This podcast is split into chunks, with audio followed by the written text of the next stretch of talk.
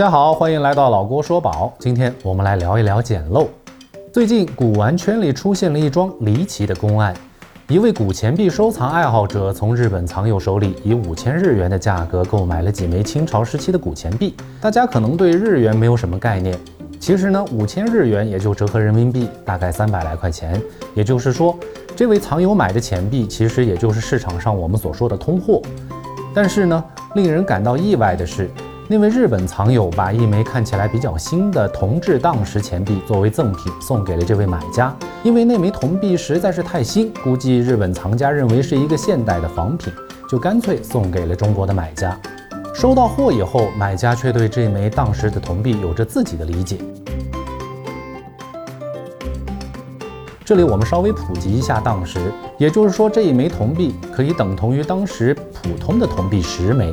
这位买家赶紧就把这枚他认为可能捡漏的铜币送到了某拍卖行去鉴定，结果呢让他大吃一惊，这居然是一枚母钱。所谓母钱，也就是用来铸造铜钱的模板。常规来说，铜币的铸造首先要设计图样，然后制作一枚雕母，送成皇帝御览，没有问题之后，再依据雕母制作一批母钱，最后才开始批量生产。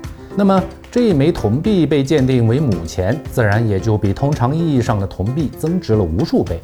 所以当时拍卖行上拍以后，最终以五万零六百元的价格成交了。此时，这枚被日本藏友赠送的古钱身价已经翻了一百六十八倍。这位买家也很满意，算是捡了一个大漏，笑得合不拢嘴。但如果您觉得这件事情到这里就这么结束了，也就太缺乏戏剧性。当这枚古钱再次在另外一个拍卖行上拍的时候，所有人都傻眼了。这次鉴定的结果不是母钱，而是雕母。雕母我们前面介绍过了，雕母称之为钱之祖，也就是说设计定稿之后手工打制的第一枚铜币。这次拍卖的结果，把价格在五万多元的基础上刷新到了九十万元，在古钱币收藏圈里扔下了一颗分量十足的震撼弹。不过，随即，大家就对这次的鉴定结果产生了质疑，认为比对博物馆的藏品之后达不到雕母的品级。而原本的藏家呢，也对之前的母钱鉴定结果提出了质询。后面结果到底如何，我们还会持续关注。那么，借助着这样的一个话题，我也想聊一聊，在古玩圈里时常能够听到的这些捡漏的传奇故事，在珠宝领域是否也存在着这样的捡漏可能呢？其实早在微商时代，很多商家就打着源头直销的名义对珠宝产品进行销售。那个时候，很多游客在旅行社安排的珠宝购物之中被骗过高价。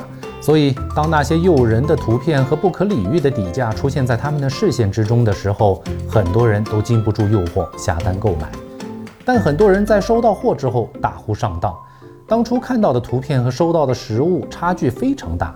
一部分人选择了果断退货，另外一部分人则选择花钱买个教训。无论如何，总有商家通过这种方式赚取到了足够的暴利。